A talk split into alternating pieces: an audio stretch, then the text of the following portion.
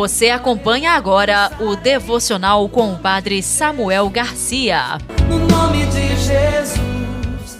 Em nome do Pai e do Filho e do Espírito Santo. Amém. Louvado seja nosso Senhor Jesus Cristo. A graça e a paz de Deus a você e a sua família. Hoje, reze comigo esta oração. Ó Deus, luz de todas as nações, concedei aos povos da terra viver em perene paz e fazei resplandecer em nossos corações aquela luz admirável que vimos despontar no povo da antiga aliança. Por Cristo, nosso Senhor. Amém. Tempestade, tudo parece desabar. As ondas são contrárias e tentam me afundar, mas eu sei que nunca vai me abandonar. Estás comigo,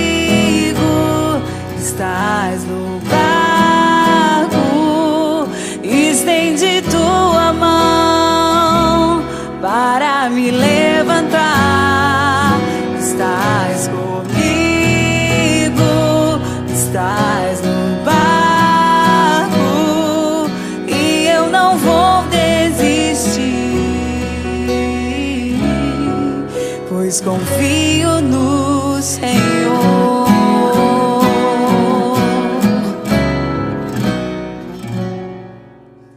Meu querido ouvinte, hoje, dia 5 de janeiro, tempo do Natal, depois da Epifania, convido você a meditar o Evangelho de Marcos, capítulo 6, versículos 45 ao 52. Abra sua Bíblia, leia o texto mais de uma vez.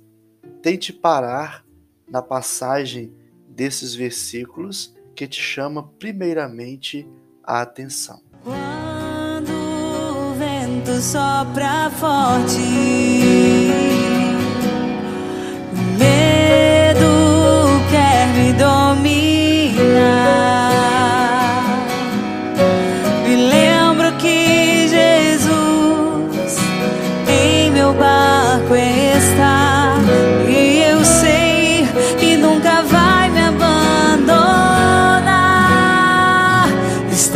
Estás comigo,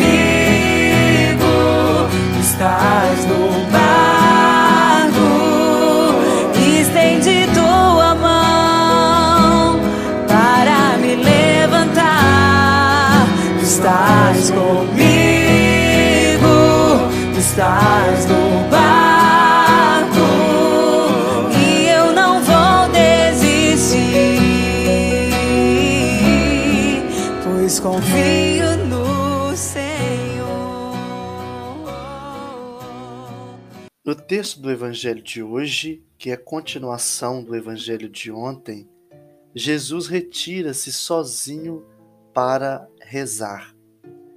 A oração, ela é a maior força de Jesus e, portanto, deve ser a nossa. O tempo todo nos evangelhos, Jesus está em oração. Podemos dizer que toda a sua vida ela é um diálogo constante com o Pai Celeste. Por isso ele vai à montanha para rezar. E é importante neste dia a gente refletir sobre a nossa oração. O ritmo corriqueiro da vida, ele não deve ser um empecilho para o cultivo da oração. Cultivar, minha gente, exige esforço contínuo. Cultivar, retirar as impurezas que nos impedem de crescer. Sabemos se nossa oração ela é efetiva através da intimidade com Deus, não como uma pessoa interesseira na oração. Eu rezo para ganhar isso, ganhar aquilo, para me tirar da enfermidade, para me tirar do sofrimento. Não, a oração ela é encontro, ela é encontro pessoal com o Senhor. Então, uma pergunta para nos ajudar na questão da oração. Deus ocupa um lugar pouco relevante na ordem de suas prioridades? Onde está Deus nas prioridades da sua vida? Responda não de forma abstrata, mas de acordo com as suas relações. Achar tempo, espaço para a oração pede-nos um requisito essencial. Primeiro, o desejo de encontro com Deus. Se a gente tem desejo, sede de Deus, nós vamos arrumar tempo e espaço para Ele. Se a gente não tem esse desejo, a gente acaba arrumando desculpas para justificar a ausência da oração. Segundo, se não há sede de Deus, não há comunicação com Deus. Deus, ele se comunica a nós por meio de diversos ensinamentos, por meio da sua palavra, por meio da Eucaristia, por meio da vida comunitária. Se a gente não tem então sede dessa comunicação com Deus, facilmente vamos transformar a nossa oração em algo repetitivo, sem sentido. Então, é preciso unir a oração e a vida cristã. Elas são inseparáveis. É um desastre separar oração e vida cristã. Filho meu, estou contigo.